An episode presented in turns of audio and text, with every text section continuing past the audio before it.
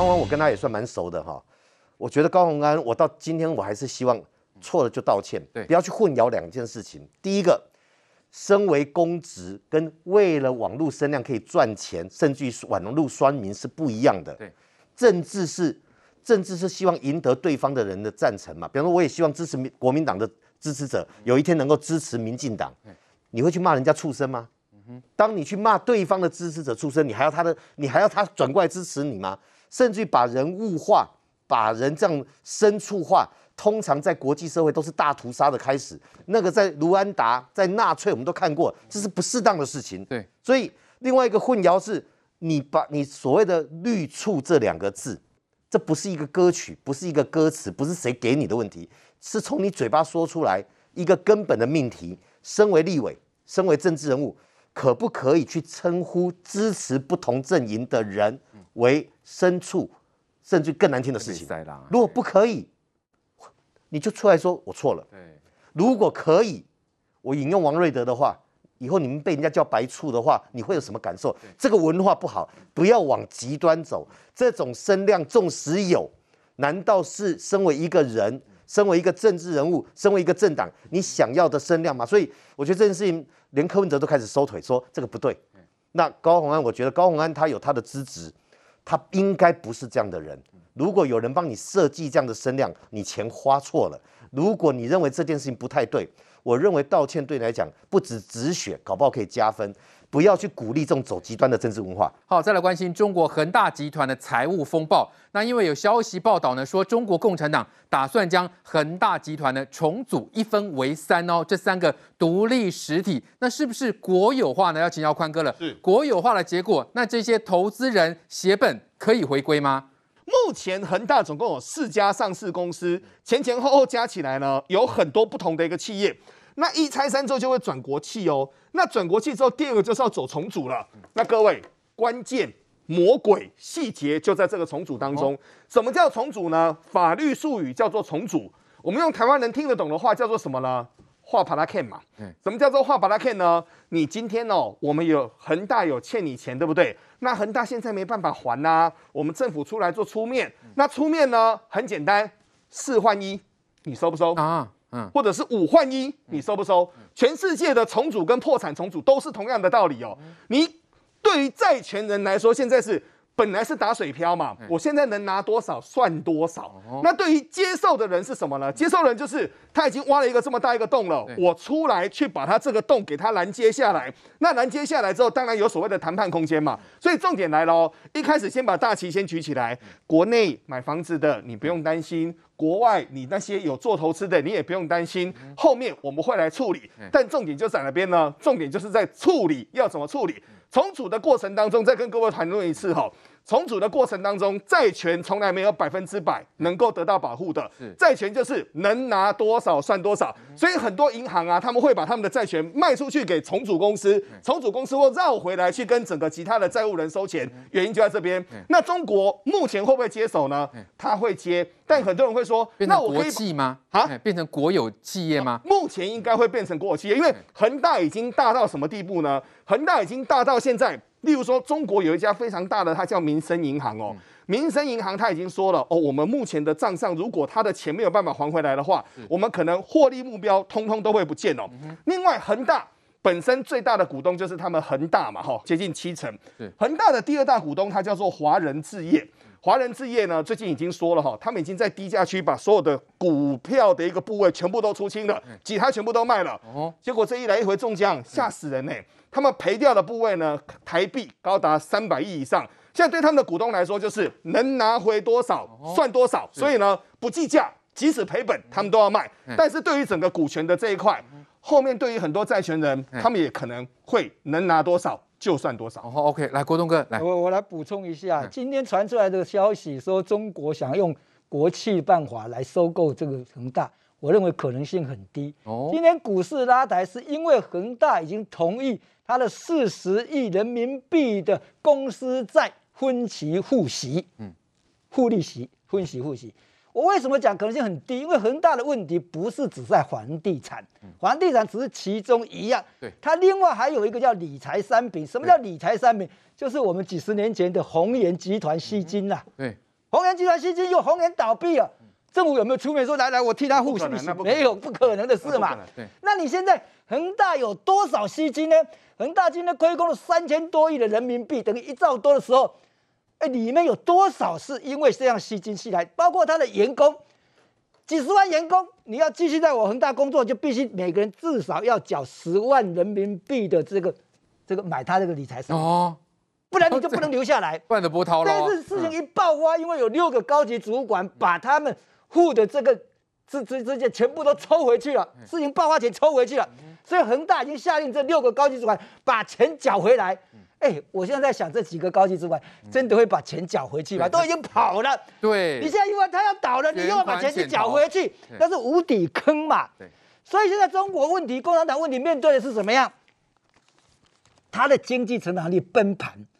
会崩到四四四个点一个百分点成长率，到底中国它要救它的经济成长力，还是要来解决买房地产的几十万个这个人民，还是这个老鼠会买它产品的这个几上百万的这些人？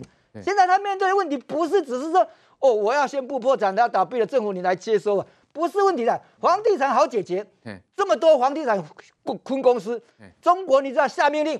你们每个人都去接收恒大的房地产，把那房子继续盖，继续交给人民。很多人可能咬着牙，好了来承担一部分，每每个省都有嘛。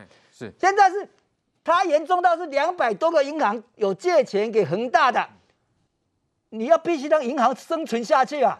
如果共产党你不解决的话，银行一旦关门的话，那你怎么办呢？对，所以他现在要恒大继续下来，你要护息，银行可以延期收回你这个资金。现在在用这种拖字节拖的办法，但是这个洞已经破了，已经幻灭了。全世界有没有被影响？有人讲，哎呀，它是中国房地产嘛，怎么会影响到全世界？那你别小看了，多少资金是外国的资金在那里？啊，银行借贷的，银行借贷的，多少银行多少投资人都在美国，在欧洲的。对，你搞成这个样子，总共是几兆啊？那你说怎么叫国际怎么去接收？所以他现在面对这个问题的时候。我们一直在观看，说他怎么收尾。现在不是只有恒大，后面跟着倒的这些大房地产，山西的、广西的，都是房地产首富啊，一个一个倒啊。然后最重要的是，现在要清查许家印，你这个董事长，十年内他套现两千一百亿，他把钱藏在哪里？就是对了，中央你讲的对了。对，你十年内把钱都藏在哪里？对，你背后是哪一个靠山？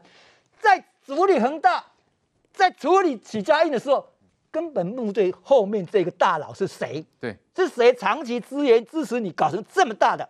如果习近平只是说国际去接收，以为这是个财政经济问题，那你错，它里面的党政政治斗争才刚刚爆发而已啊！好，再来关心这喊了好久要加入的 CPTPP 哈，就是跨太平洋伙伴全面的进步协定，台湾终于迈出一大步，正式提出申请，正式提出。参加跨太平洋伙伴全面进步协定 （CPTPP）。行政院会上，行政院长苏贞昌宣布，台湾周三已经正式递件，要以台澎金马个别关税领域加入 CPTPP。就这么巧，中国六天前也递出入会申请，引发联想。台湾递出申请后，下一步就是和个别会员国展开谈判工作，一一取得入会同意。其中，担任轮值主席国的日本外务大臣茂木敏充虽然公开表示欢迎台湾申请，台湾积极争取入会，因为 CPTPP 跨太平洋伙伴全面进步协定目前有十一个成员国，包括日本、加拿大、澳洲、纽西兰等，人口规模多达五亿，占全球总 GDP 百分之十三，更占我国贸易总额百分之二十四。成员国间享有优惠关税，若能顺利加入，对出口导向的台湾而言，是继参加 WTO 后最重要的经贸作为。好，我们看到台湾申请入会啊，这个 CPTPP 引发全球的关注哦。日本外相都说非常欢迎，哈，NHK 也报道也是给予肯定哦。但是呢，中国在上个礼拜呢，抢先宣布哈，他也要申请。那同时我们看到《环球时报》就说，你台湾你这是捣乱哈，台湾你要加入呢，你要这个遵守一中。来，申请要范老师，这个部分中国会不会从中借机破坏嘞？呃，我想目前来看是很难的，因为中国虽然他也在六天前他也向了这个啊这个提出了申请，但是我们知道，因为中国在它这个市场不是开放的。甚至他还有很多政治的介入，包含他跟澳洲的关系，他禁止澳洲龙虾、红酒都是用政治力。对，澳洲第一个反对，嗯哼，而且我们看到他最近对我们的这个水果，对不对？对啊，莲雾啊，这进行这个限制，所以我相信中国要进入是很困难的。嗯，但是他现在也看到了，我认为他在六天前抢抢先去，是他看到。台湾可能要加入，他赶快先想要去报名。嗯，但是我们台湾，但是我们看到中国去报名之后，我们也很紧张。嗯，所以我们现在也赶快。我觉得这次这个呃行政院的这个反应是很快速的。那我必须要讲说，CPTPP 现在是整个亚太地区非常重要的一个经济合作组织。对，哦，大家都可以把关税进行谈判，然后进行啊把关税往下降。我们台湾是以一个外贸为主的国家，我们当然希望参加。那我们知道，实际上 CPTPP 的前身是 TPP。那个时候是奥巴马时期所创立的，美国为首。对，结果川普上来之后，先把它就把它废止了，不参加了。是由日本接手 CPTPP。所以我们看到现在这个拜登呢上来之后，他可能会根据，因为他过去是奥巴马的副手，所以美国也有可能加入。所以现在虽然是十一个会员国，未来可能会加入美国，是很有可能的。那它的影响力就更大了。中国当然想加入，所以我们知道，当美国在推动 TPP 的时候，中国搞了一个 RCEP。对，由中国自己来互相抗衡，对，可是 RCEP 下面没有成功，所以如果 CPTPP 看来已经成型了，抢占 RCEP，所以所以现在中国现在把自己所创造的 RCEP 丢掉了，他也要参加 CPTPP，对，所以在这个情况之下，我们当然要比他先前先先进去，嗯哼，否则的话，到时候中国一定会一用一，他如果他是会员国，因为他要经过会员国的同意，会投票，投票，他一定会要求台湾，只要有人反对就不能够加入嘛，是不是？对，他会一定他一定会说，第一个名称中国台北，好，那我们现在呢？目前看起来的名称呢？我们这次名称，对我们现在的名称呢？这邓政忠已经说了，是比照我们参加 WTO 的名称，叫做台澎金马关税领域。是，所以它前面是台湾，台湾，所以你可以简称叫台湾关税领域。哦，所以我们到时候，我相信我们这次去参加那个呃，东日本东京奥运，AHK 都称我们台湾嘛，没有称我们 Chinese Taipei 嘛。就我相信日本这次主导，他也不会让我们称为 Chinese Taipei。嗯，我们就是台湾。好，台澎金马简称台湾，所以我觉得这个就很清楚代表台湾。我相信到那个到到时候我们在里面互动，人家也称我们台湾了。今天这个是台湾，如果能够加入的话，对我们的经济来讲是相当有正面意义的。对，好，所以我们看到，呃，当然经济部今天正式宣布了哈，去这个申请，对台湾会造成什么样的影响？对我们未来的经贸是不是更有帮助？来，玉婉，第一个我必须要先讲清楚哈，要参加一个国际组织，这个叫做多边组织。对。我们如果是跟美国、日本的话，那个叫做 bilateral，那个叫做双边组织，两边讲好就好了。多边组织的申请哈，没有那个临时的啦，没有说哦，中国申请了，我赶快送件，你无法这样送件。嗯，好，那送件之前，台湾是个民主国家，我们要经过内部的同意啊，什么那个是同同意参加之后，在你申请之前要跟各国要跟各国去协商嘛，哈，你要协商到一个阶段，然后我们要送件前，以台湾的程序，我们这个是在。影响多大？你知道，在台湾是我们外交委员会主审，那牵涉到的经济委员会、卫环都有影响，所以在我们外交委员会大概每年都会谈到 C T C P T P P 的进进度，因为它有编预算。我们台湾在游说过程当中，从昨天送件，我看到一件事情，我觉得我看到我们政府还有民间上下一起的努力，我们跟十一国的磋商达到一定的程度，告知他们。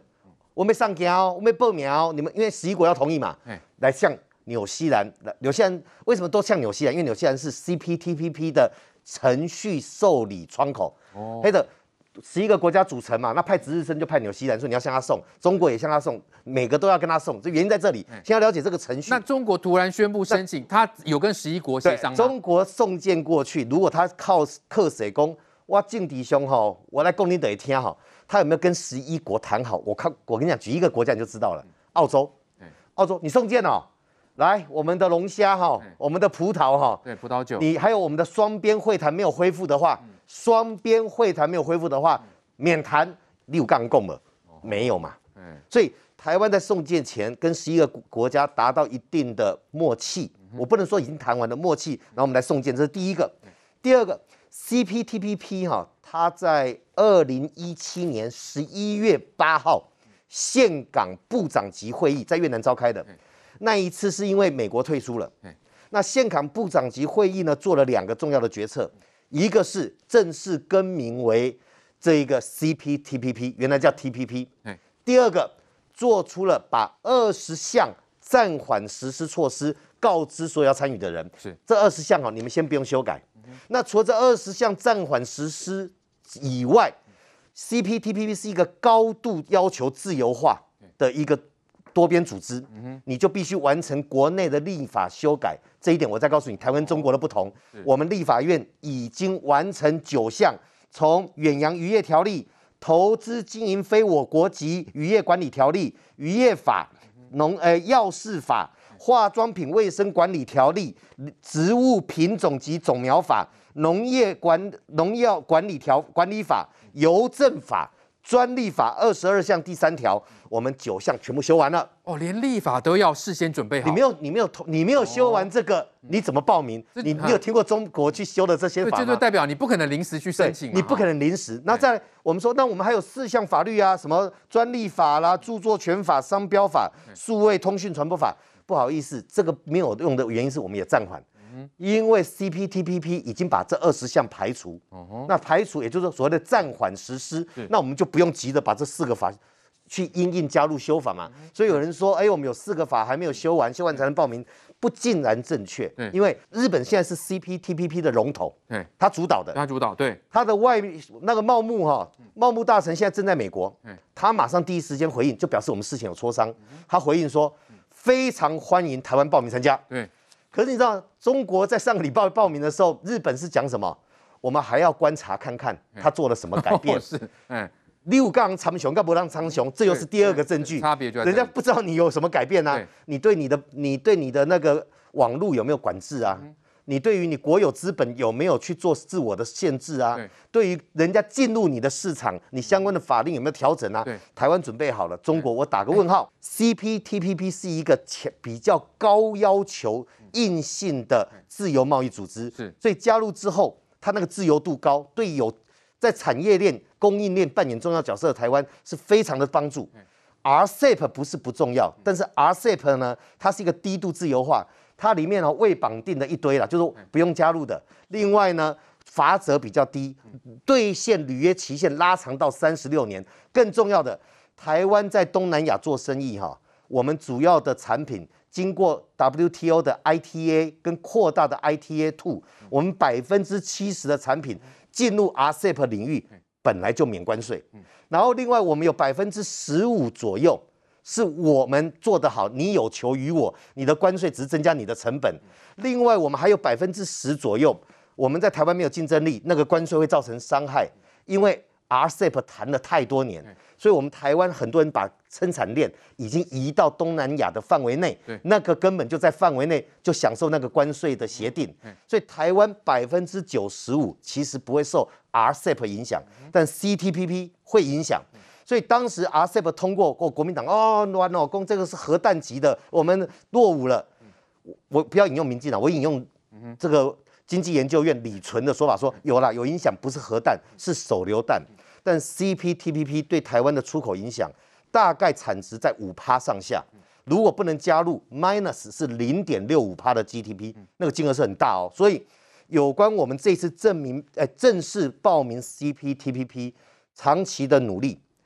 国内的修法，以及十一个国家的磋商，才能跑出这四个字叫水到渠成。而这水到渠成，我们用 TPKM 关贸关贸这个关税区来报名，这一切的做法跟中国都完全的不同。所以，如果在党说啊，因为中国报名你才急救章，请你教教我多边贸易组织的加入，你要怎么急救章，教我一下吧。好，再来关心我们的国高中生呢。这两天呢，陆续开打 BNT 疫苗，那也传出有些学生呢有晕针、昏倒的状况。但今天还有一个讯息，恐怕更让人担心的就是，呃，有位医大生哈、打了这个莫德纳两剂之后，竟然出现有心肌炎的状况，甚至搞到最后需要急救，就要请教林医师了。哦，这个年轻人就比较会出现这种状况。那莫德纳疫苗原来也会出现这种情形哦，也没有错了。这个医大生呢还年轻嘛，因为他可能在医院，可能还是学生嘛。